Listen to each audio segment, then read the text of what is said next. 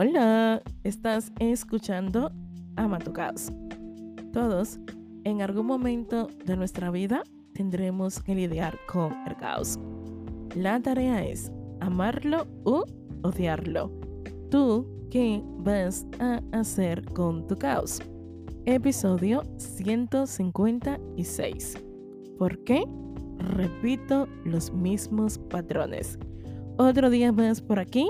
Yo soy Alesa Dacier, psicóloga online para seguimos alesadasier.com. Tanto en mi página web como en este espacio, te acompaño a amar tu caos. Bueno, antes de comenzar a desarrollar este episodio, quiero darte muchísimas gracias por ser parte de este espacio. Mientras estaba preparando el episodio y entraba a la aplicación, vi la cantidad de gente nueva que está por aquí que dice tu audiencia ha aumentado. Y yo, wow, qué bien.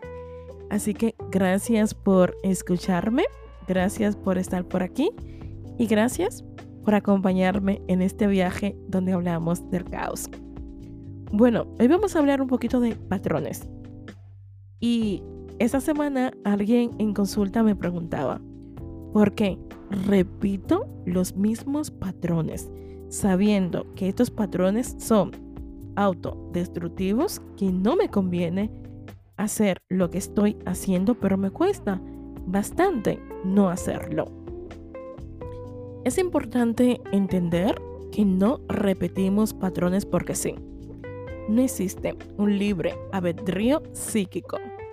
Ninguna elección sucede porque sí. Hay razones muchas veces desconocidas para nuestra conciencia de por qué, hey, estás haciendo eso otra vez, repitiendo por qué hacemos y hacemos y hacemos algo que se supone que no tenemos que hacer. Y en general, cuando elegimos esos patrones, estamos dejando en evidencia los mandatos, creencias que tenemos dentro de nosotros que dirigen al final nuestra vida o nuestra forma de movernos en la vida. De seguro has escuchado lo que no se sana, se repite. Y a mí me parece muy cruel, te lo confieso, no siempre. Tengo que repetir algo para sanar y no siempre sanar significa que he repetido lo mismo. ¿Me voy a entender? Entonces, a veces hay experiencias que tú, por cosas de la vida, no estabas disponible a nivel emocional para entenderlo, comprenderlo y sostenerlo. Y otra vez la vida te vuelve a poner cara a cara con esa situación. Y quizás en ese momento tú le dedicas tiempo para procesar lo que estás viviendo y sacas una lesión. No soy de las personas que cree que todo pasa por algo. Justamente esta semana alguien me cuestionaba esto en consulta. Siento que las cosas suceden y también lo he leído, ¿no? Las cosas suceden porque, wow, sería muy injusto querer que la vida sea justa con nosotros, ¿no? Por las cosas que suceden en ella.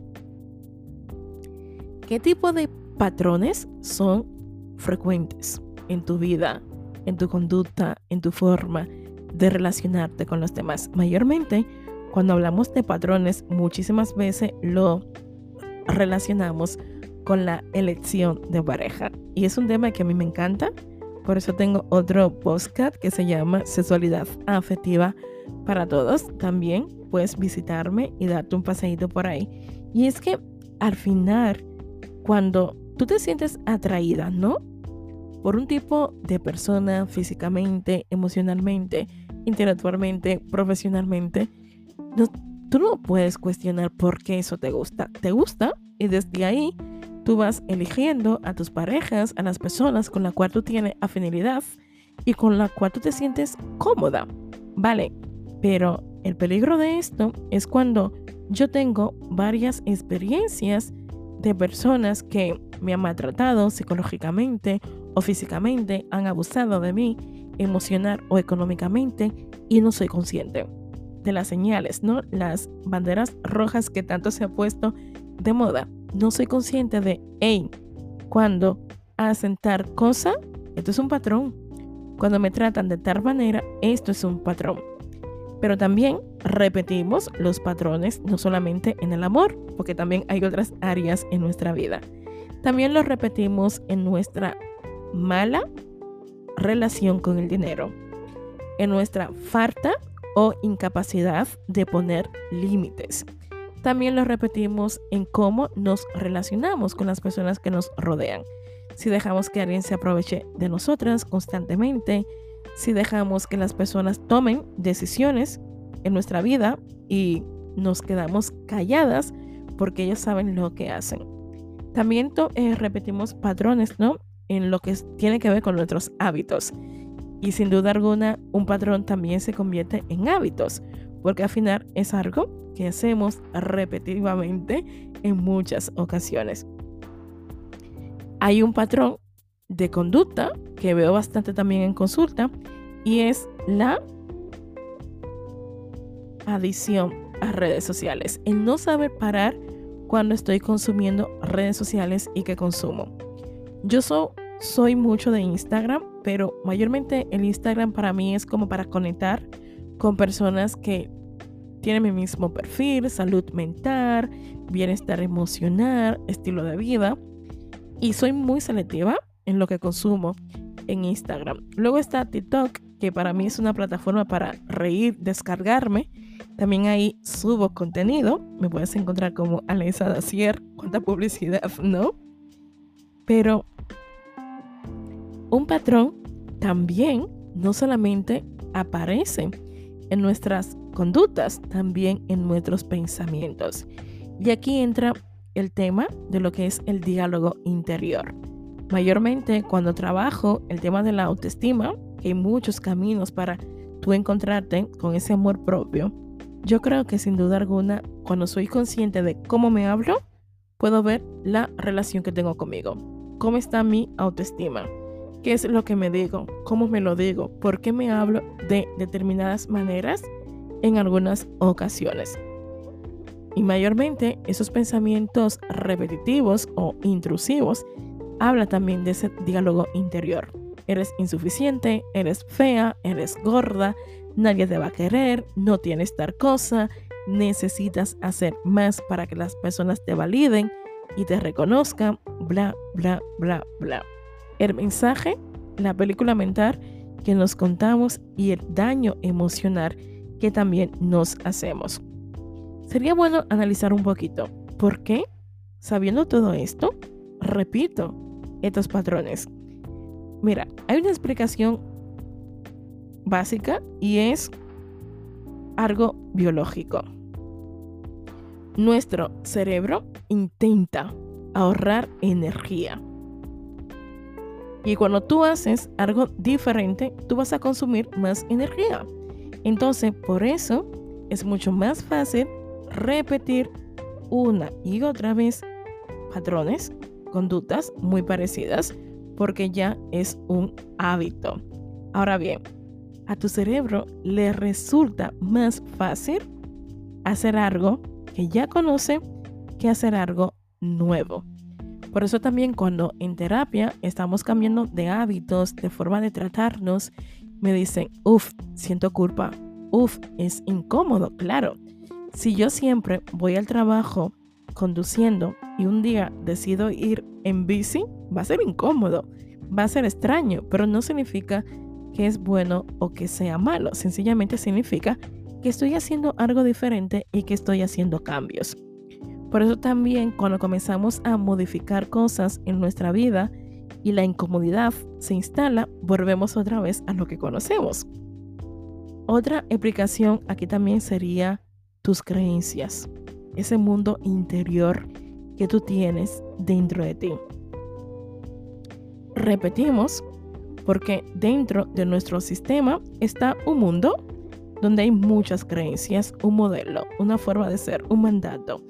Entonces, tus creencias, si tú no eres consciente de qué hay aquí adentro, qué es lo que pienso, qué es lo que creo, mayormente va a ser muy difícil que puedas cambiar de patrones o modificar esos patrones. Luego de ello está un tema que es más de psicología. Repetimos aquello porque psíquicamente hablando, lo que repetimos simboliza algo, ¿no? Es como esas lealtades que tenemos con cosas que hacemos, primero porque me siento cómoda, quizás porque es algo que he aprendido en casa, es algo que he visto en mi padre, madre hacer y nunca me lo he cuestionado por qué lo estoy haciendo. ¿Cómo se forman estas creencias que después repetimos, no? Siempre que queremos saber de dónde viene algo, debemos ir al origen. Y yo trabajo así en consulta.